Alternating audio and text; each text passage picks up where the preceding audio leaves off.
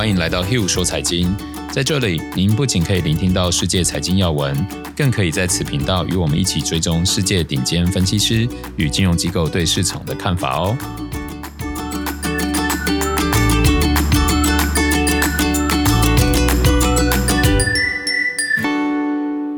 大家好，欢迎来到 Hill 说财经，我是 Hill。大家好，我是 Sarah。那我们先跟大家回顾一下上周市场哦。上周市场其实蛮分歧的。美国的三大指数其实都是算小涨一个 percent 左右，然后呃小型类股的话，其实周一到周四算修正很多，然后中午出现反弹，然后整周的话还是修正两个 percent 多。那雅股的话，其实这个香港恒生指数算是跌比较多，跌到二点接近二点五个 percent 哦。嗯，那我们看一下美国殖利率的话，是出乎大家呃算是出乎我意料之外啦，未必是大家意料之外。殖利率从一点四已经又降到一点三五了，那呃最低的时候好像有来到一点二九还二八，对，哦、呃，代表说市场现在对于这个通膨的担心其实是慢慢的降温了，对、嗯，降温的非常多。然后呃市值跟 GDP 的比值的话是增长了零点四个 percent，代表股市持续走阳。然后大型类股与小型类股的比值是涨了一点五个 percent 哦，其实就是反映这个上周三大指数涨嘛，然后小型类股跌的这个。数值。对，然后比较出乎意料的是，新兴市场与全球市场的比值哦，是跌了接近三个 percent 哦，因为其实上周新市场最主要的跌幅就来自于中国嘛，嗯对，然后成熟市场又是涨的，所以一来一往，这个幅度 range 就会变大。然后恐慌指数也因为上周中间有几天市场出现比较大的波动哦，所以市场避险的这个需求增加，然后成本就从十五来到了十六点一八，是涨了七点三个 percent。好，那中间盘中有是有涨更高的哦。然后油金比的话，上周反而是金价小幅上扬，然后油价是修正，所以油金比是出现小幅修正，大概两个 percent。科技与传统类股的比值是科技类股就这两三周一扫之前的颓势了嘛，持续在表现的比传统类股好，上周是多涨了一点八个 percent 哦。那我们看一下产业趋势，就是产业跟大盘来比的话，啊、呃、是比较好的有。资讯科技、非核心消费跟不动产，然后前一周走强，上一周持平的是有通讯媒体跟医疗保健，然后持续走弱的话是金融跟能源哦。呃，这个金融跟能源已经连续走弱两三周了，嗯，哦，所以有一些个股大家可能可以注意。那前一周走弱，上一周开始持平的有工业、原物料、公用事业跟核心消费。那我们再接着看到产业趋势与 ETF 金流是同步的。呃，产业走强，金流也增加的有医疗保健哦。那最大的 ETF 是 XLV。那前几大持股有像那个交生啊，有这个联合利华，有辉瑞，然后有雅培、默克等等的个股哦。那产业走弱，金流减少的是金融跟能源哦。那金融比较大的 ETF 是 XLF。那里面比较具代表性的个股有像 JP Morgan 啊。然后美国银行、富国、花旗等等，就大的这个金融机构都有。那伯克夏也是里面比较大的持股哦。嗯。那能源的话，ETF 是 XLE，那上周其实是修正最多的，跌了三点五八个 percent。那里面主要的持股有像埃克森美孚啊、XOM，然后雪佛龙啊，然后士兰普吉跟康菲石油等等。哦，那剩下其他的就是涨跌互见了，就是。可能产业走强，但 ETF 走弱，或者产业走弱，ETF 走强，所以就没有统计给大家。然后我们看一下上周确诊人数哦，呃，这个是大家需要看到的警讯哦。全球的确诊人数从前一周单日三十一点九万人，到上一周单日已经增幅到三十五点三万人哦。全球确诊人数又开始增加，嗯，对，哦，这可能也开始反映为什么大家对通膨可能没那么担忧，但反而担心的是。反而担心对新变种病毒，然后会不会对于景气有新一度的冲击？嗯。所以我们可以看到，像上一周其实走弱很多的，像波音啊，还有一些旅游类股啊，这种这个民生消费类股就受到冲击。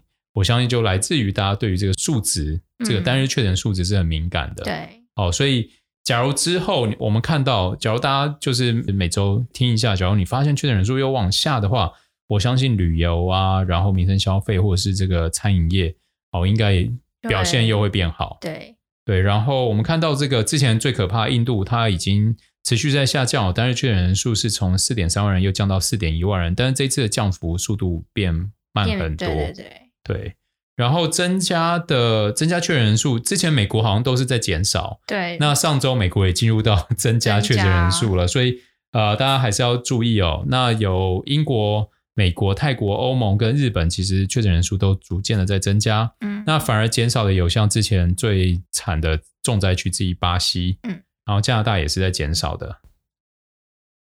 然后接着我们再来带大家看一下上周一些主要金融机构法人对市场的一些看法。好，首先第一则是高盛表示，美国经济过热概率极小，十二月前应该不会宣布减码。高盛的首席经济学家表示，近期基本面成长的消息变得喜忧参半。从好的方面来说，美国劳动力市场正在加速，欧洲的企业高管变得乐观。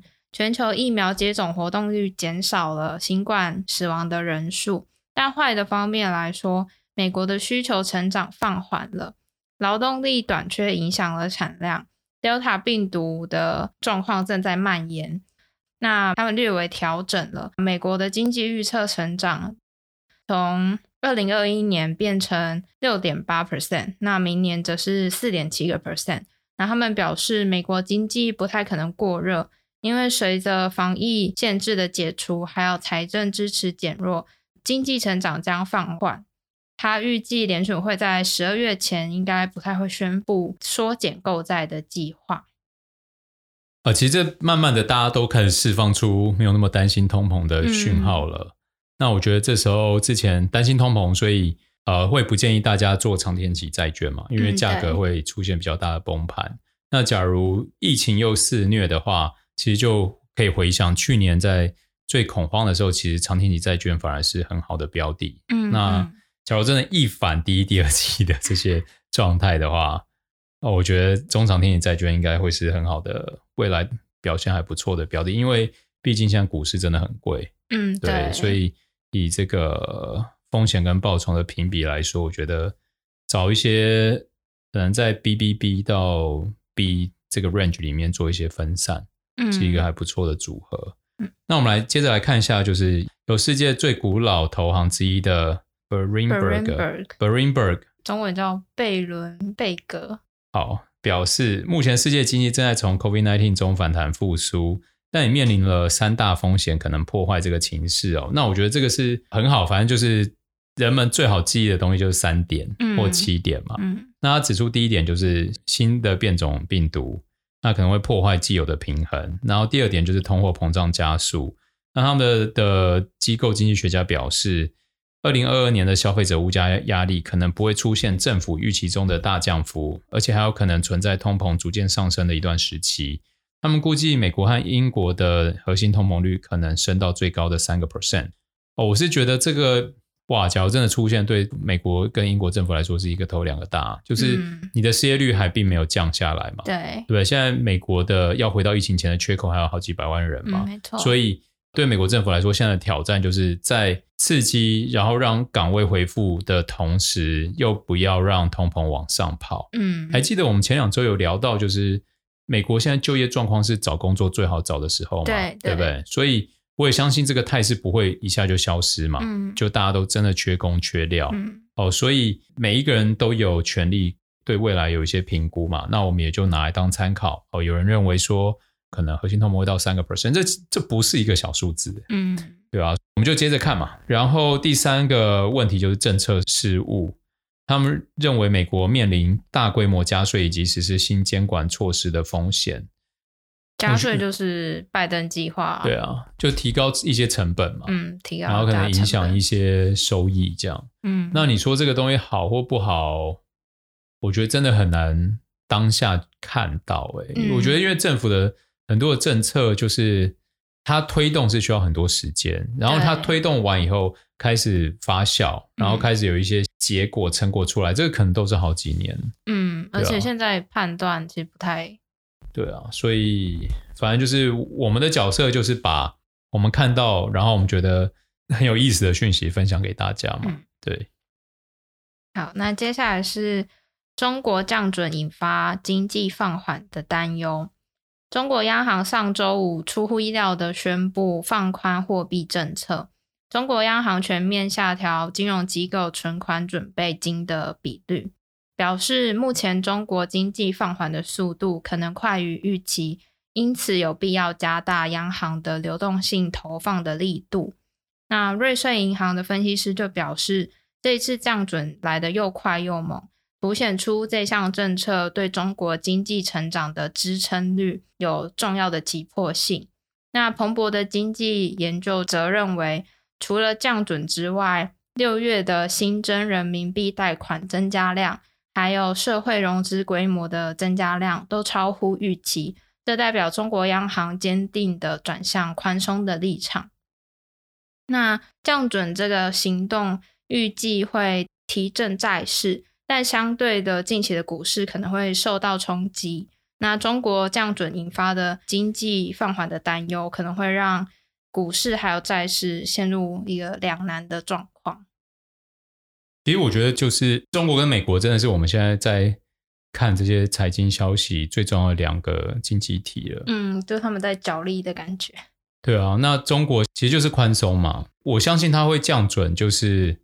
那一定是他们看到什么现象，然后我们不一定看得到。嗯，对。那假如说有一天美国又宽松的话，可能 maybe 就是又有一些潜在风险冒出来。那这种时候，对于股市大家都会比较担忧。嗯，比较。那可能就会有很多人开始先做获利了结。嗯。那获利了结某一个层面就等于卖掉嘛。对。那就会出现卖压。对。那卖压出现就会出现修正，然后你卖了，可能碰到我的停损线，所以我也开始卖。所以。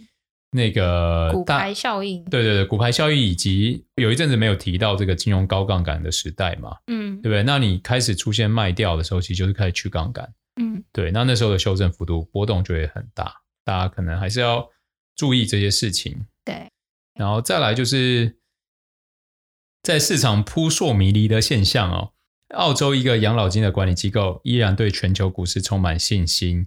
尽管联总会正在考虑缩减资产购买规模以及加息的可能性，但是这家养老基金的管理机构人认为，后疫情时代的经济繁荣将推动股市进一步上涨，所以在未来三年内，风险资产都比防御资产来得更好。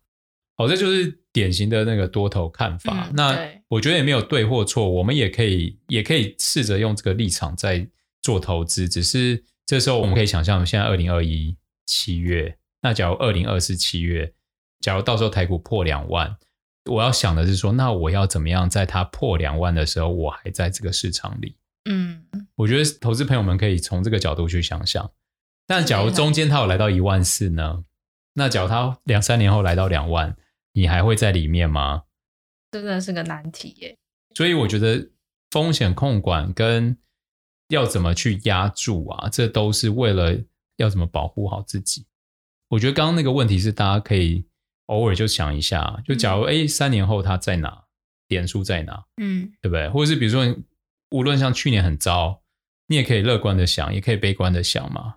那你可以想说，哎，五年后会很好，但是三年的时候可能不好，嗯，那你就会开始有一些想法，要怎么保护好自己。接着我们就要来进入今天的重点主题了。今天的重点主题是，我们要聊一下滴滴打车。嗯，大新闻，大新闻。因为六月三十号，滴滴出行成功登陆纽交所，代码是 DIDI，就滴滴啊。它发行价值十四美元，当天收盘是来到十四点一四，就涨了一个 percent 哦。那那时候市值是价值六百八十亿美元。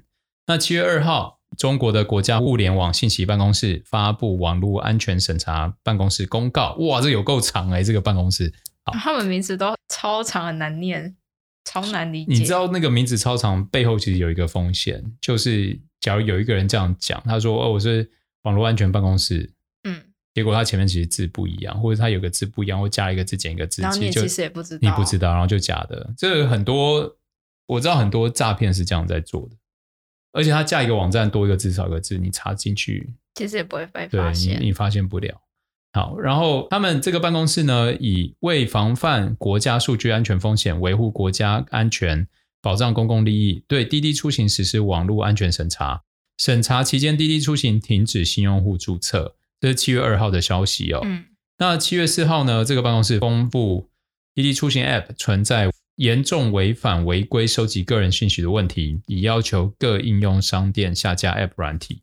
那我知道那个这个件事情其实他们不是突然的，嗯，他们其实是一直都有在警告，只是滴滴也没鸟他们。而且他是趁一个空档的期间上市挂牌，好像被警告了，然后警告不听，所以他敲钟没有举行敲钟仪式啊。这件事情，朋友们听哦，你们就他们考虑的到底是什么？对，就是说他为什么他还要上？嗯，那背后一定有力量迫使经营团队让他挂牌嘛？对，要不然假如我是经营团队，我都已经一直被政府警告了，我会我会傻傻的去挂，不会，一定是有一些什么可能，maybe 有对赌协议啊，maybe 有很多条件，嗯，让我这个经营团队不得不去挂牌。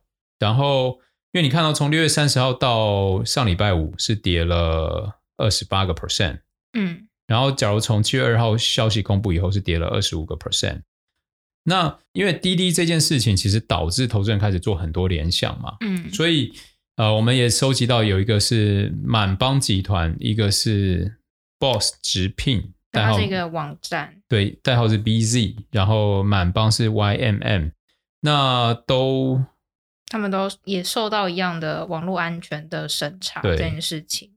那其实有点两样情哦，因为那个 BZ 这家是中间跌了二十五趴，现在有反弹蛮多回来，剩跌七趴。嗯，然后这个满帮的话是还是跌二十个 percent。对，那这里我我们为什么要把这个滴滴拿出来讲？是因为我们就想要提醒大家说，即使因为滴滴打车，其实在大陆的中国的市占率应该算很高，非常高。啊，对，然后你看估值也是好几百亿美元了。嗯。所以它也进入很多国家的市场，嗯、所以它其实真蛮大的。对，它的收入面算蛮广嘛，嗯、就是不是那么单一。嗯、那一个办公室消息出来就可以对股市有这么大的冲击，然后我觉得这可能会是中美贸易跟中国未来投资上很重要的一个要避开的风险。嗯，去年最大的事件就是阿里巴巴嘛，对，他们那时候蚂蚁金服，那。蚂蚁金服要上市的那个时候，阿里巴巴其实最高应该是那时候多少钱？三百一十几块。然后后来到第四季就蚂蚁金服的事情，然后到上周五的话，阿里巴巴剩两百零五块，就是从过去一整年从高点下来的话，就跌了快三成啊。嗯，那你说阿里巴巴是不是好公司？我认为还是很很有竞争力啦，因为它建立了太多生态圈是。很难被撼动的嘛，嗯，而且就不只是电商这一块，它涉及的范围已经对啊，已经非常广。那呃，当然我们也前几周有看到很多这个外资投资机构都开始纷纷喊进阿里巴巴，嗯，那只是政府的力量。为什么我一直说不要跟政府对坐？就是因为他只要一出手，这个很多投资人、机构、法人或个人都会担心嘛，投资人。都是在投未来嘛。假如你对未来有开始担忧，你第一件事情会什么？你先入袋为安啊，嗯、对不对？先趋吉避凶啊，嗯、这大家很自然而然的反应嘛。所以你看，中国国务院在七月六号就发布声明，中国正考虑修订海外上市规则，并加强跨境数据的安全限制。其实这背后可能也是来自于中美贸易的互相抗衡，对，对不对？然后。中国监管的压力不仅可能会威胁到正在筹备中的 IPO，还有可能颠覆广受欢迎的中概股 ADR 市场。所以我们可以看到，上周中概股是算是股牌式的下跌。对，我们统计哦，美国股市中两百三十只中概股有八十个 percent 都是修正的。嗯，腾讯这么厉害的公司，上周是跌十五个 percent，爱奇艺十二趴。那电动车未来公司是跌九点六，拼多多跌六点八。阿里巴巴跌五点四，然后讲个股，你会觉得，哎，好像是不是全面？那我们讲到大的 ETF，比如像那个景顺的 PGJ 是跌了六点一九，嗯，而且它从二月份的高点到现在已经跌了三成，对，跌掉三分之一。所以，投资朋友假如要抢短，你比如说举例啊，像阿里巴巴那么便宜，我也会很心动。那我一定会严格设定停损。但设停损方式就有几种嘛，嗯，可能盘中跌破两百我就出场啊，或者是收盘跌破两百我出场，嗯，或者是跌破了三天以后没有站回来我出场，反正就是很多种方法，但都没有对错。我觉得这是关乎于自己投资的价值观跟信仰。嗯，我要讲的是信仰不是让你觉得说我怎么样认为对错。我觉得那个信仰是要让自己说怎么样我才可以在这里活得够长够久。嗯，而且心里是舒服，是舒服。我觉得舒服这件事情真的比我想象的还来得重要。嗯，以前会很容易想要争对错、争是非，然后比如说以这个阿里巴巴两百为例嘛，拜托说真的两百，那我们为两百做定义，那都是自己心里的一个价格，一个价格，这跟市场的那个股票真实的价值，其实一定都有落差。所以为什么股票这么好玩，或投资上那么好玩，就是每一个 timing 点都会有人看多，都会有人看空。不会这么一窝蜂只看多或只看空嘛？嗯，好，那我想要分享是说，在做这个投资的时候，不要那么有高自尊，就是不要去争对错，不要争是非。假如今天你觉得它盘中跌破你就出场，这件事情你比较舒服，舒服到就是你愿意再发生一百次，你都愿意这样做。嗯，那这对你来说就是一个很好的方法，对，对不对？那对我来说，我也许比较喜欢是收盘跌破。嗯，那我可以重复一百遍。也许我是喜欢跌破三天以后都没站回来，我才认为这是真跌破。要确定一点，对。或者你也可以觉得说，哦，他要什么什么均线死亡交叉我才出场，whatever 都可以，就是重点让自己舒服。嗯，那舒服这件事情，他会用什么方式反映给你呢？就会用赚赔吗？对，对，我用某一个方法我就赔的比较多，或是某一个方法我愿意，它就是反映我们那个价值观跟信仰。嗯。为什么我一直要强调不要争对错、争输赢？因为这一切其实都是心理层面的东西嘛。嗯，那你把自己心理层面去投射到市场上面的价格，这件事情其实是不理性的、不理智的，因为你等于会越来越强求说啊，我就觉得不应该跌破两百，就真的跌破，那又怎么办？嗯，对，那这件事情你就会给自己很大的压力。那几个方法让自己不要那么不舒服，就是第一个，我不要放太多嘛。这是千古不变的道理啊！假如你今天重压，不要说跌破两百，可能跌到二四，我就受不了，对不对？假如你杠杆不知道几倍，就很可怕，对吧？所以为什么我们要讲风控？为什么要讲压部位的大小？然后跟这个出场进出场的方式，其实都再再去反映说，我们要找出一个最适合让自己走最久的方法，不是让自己最快赚到钱的方法。嗯，对吧？因为我们看到太多例子是。你很快赚到钱，然后瞬间就你也很快就赔赔掉钱了，不见了，对啊，不一定是因果关系，但是它会有一些连结嘛，嗯，对啊，你会这么快在投资上赚到那么多钱，那就意味着你开了杠杆，你可能有很高倍数的杠杆，那你在使用高倍数的杠杆之下，你只要稍稍你的容错率就变很低，嗯，一点风吹草动，对，那你可能一点点失误，你就会赔很多，嗯，对啊，那我们这种比较喜欢。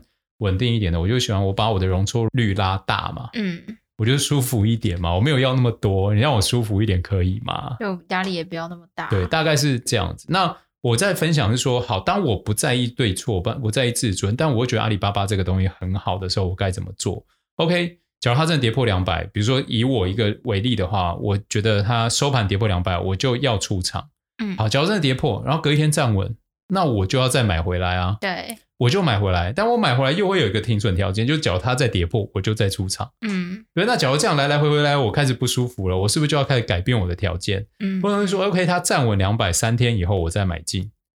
那假如它又跌下来，我又出场，那我可能说哦，那站稳三天我才买进，跌破三天我才出场。就可以一直调整，对，所以你的你的这个信仰跟你的策略、你的做法就开始做调整，因为慢慢我们会知道说怎么样我会越来越舒服。但是，假如我也都不是，我也都不知道。关键就是我们也要在里面玩，然后用一个不会太大怒神的方式去玩这个游戏。哦，刚开始啊，我们就是这个叫什么旋转木马玩法啊，哎，一点点小资金，然后慢慢可能咖啡杯越转越快，然后再来你就会进入到什么 云霄飞车还是什么。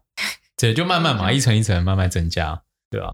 那有一个数据就显示，在去年有三十家中国企业赴美 IPO，总共筹资了一百二十四亿美元，是二零一四年以来最高。然后在二零一九的话，总共是三十三家公司筹资三十五点六亿哦，所以去年其实数字是非常多的。然后纽交所表示，截至今年四月底，本来是有六十家中国企业仍然要在今年赴美上市。但就看到这个中美贸易的升温嘛，对啊，越来越不容易。听说现在蛮多公司是想要转向到香港去。对啊，募资比较容易，然后法规比较友善吧。对啊，那讲到滴滴啊，我们就之前有一个新闻，其实我一直觉得很冲击的，就是大家可以看到中国的一些补教龙头，在过去两个月的修正是非常非常惊人的哦。嗯，然后有一天我就看到说，哎，那个像新东方啊、好未来是很棒的公司啊，怎么突然就修正这么多？然后那天我就问 Sarah 说，哎，Sarah，你帮我看一下发生什么事情？然后，然后我就查了一下，发现那一天一个媒体说，未来北京他们的补教界补习班不能在暑假啊或者是假日的时候就是上课。对，这很不可思议耶。假如他们真的这样做，我会觉得哇，你们走在文明的好尖端哦。嗯嗯，我记得是那一天好像都跌二三十个 percent。我记得就马上跌十几，应该十几个 percent 吧。哦，跌二三十个 percent，然后我马上就问 Sarah 说，到底发生什么事情？对，是不是我的显示器出错了？我第一个反应说，哎，是显示器出错了吗？还是他们发生什么？发生什么事情？隔天他们其实教育委员会有出来说啊，没有啦，没有这件事，就是曾经是谣言，所以隔天有回涨一点点。隔天有回涨一点点，对。但六月的时候，这个消息就被证实，对，被证实了。那从四月的时候跌到现在，大概跌了六十几个 percent。新东方从十六块跌到六块多，然后好未来是从六十几块跌到二十块，对，所以都是跌掉三分之二左右。对，都跌六十多个 percent。对，所以我觉得不要 跟政府逆做，逆着做。而且我觉得你不知道什么时候才是最低点，不要随意去接那个刀。呃，我觉得不止中概股啦，因为。我们其实这时候剖析一下中概股为什么修正这么多？你看，像台股也是啊，之前那个被列实体清单，一些个股就可能会有接近十根跌停嘛。那在香港这边，就是只是跌幅变大，那反而让大家想跑想接的人是比较容易嘛。嗯，那台湾已经把那个涨跌幅度开始加宽。嗯，那美股是他们假如个股会有熔断机制嘛？你一下跌太多，一下涨太多也会熔断。那呃，我觉得浅碟型市场在这里面，真的散户投资人很容易被割韭菜，嗯、逃不掉。你真的逃不掉啊！对。那你在比较大的市场，比如港股跟美股，你真的碰到熔断，你之后想跑，你顶多是说价格不如预期，嗯，但是你不会一次遭到什么十根点，十根电梯很很嗯夸张，很恶心，是很恶心的事情呢。就是哦，我光想我就已经觉得很不舒服，害怕，不是害怕，我就觉得这件事情。不对，这是不对的事情啊。嗯，那浅碟型市场就容易造就这样子嘛。